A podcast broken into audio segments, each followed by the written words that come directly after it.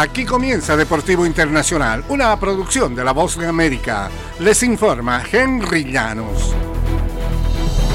En el tenis internacional, la tenista estadounidense Coco Gauff venció a Marta Kostriuk 7-6-6-7-6-2 en un partido lleno de errores en el abierto de Australia para reclamar su boleto en las semifinales. La cuarta favorita, Gauff, salvó dos puntos para hacer mientras remontaba una desventaja de 5-1 para llevarse el primer parcial en un desempate, pero fue forzada al decisivo antes de asegurar su triunfo después de un duelo de 3 horas y 8 minutos.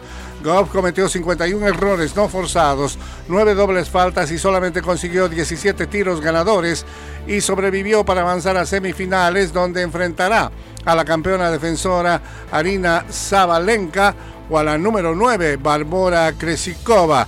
La estadounidense ahora tiene 12 victorias consecutivas en partidos de Grand Slam.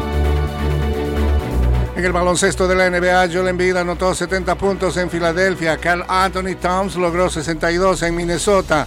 Los hombres élite grandes se emparejaron para conseguir algo que no se había visto en la NBA en más de 45 años. Así que el 22 de enero de 2024 queda marcado como un día como pocos en la historia del baloncesto.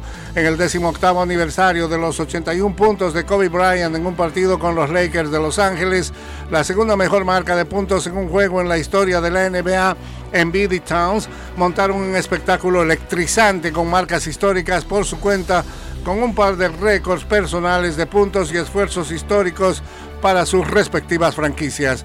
Desde el momento en el que comencé a jugar, Kobe fue mi jugador, dijo Embiid. Él es la razón por la que empecé a jugar baloncesto. Es curioso, en la misma noche él logró 81 puntos y era mi jugador favorito, decía Embiid. En el fútbol internacional, el argentino Lautaro Martínez anotó en el tiempo añadido y el Inter de Milán venció al Napoli por 1-0 en la final de la Supercopa de Italia el lunes para levantar su primer trofeo de la temporada, aunque el jugador y su equipo tienen ambiciones más importantes esta campaña. Lautaro disparó en el primer minuto del tiempo agregado cuando parecía que el Napoli llevaría el duelo a penales, a pesar de que disputó 30 minutos con 10 hombres tras la expulsión de Giovanni Simeone por dos amarillas en un lapso de 5 minutos. Lautaro se desgarró la camiseta y corrió todo el campo seguido de sus compañeros para celebrar frente a la hinchada del Inter que viajó a Riyadh. Fue el tercer título consecutivo de la Supercopa de Italia para el Inter.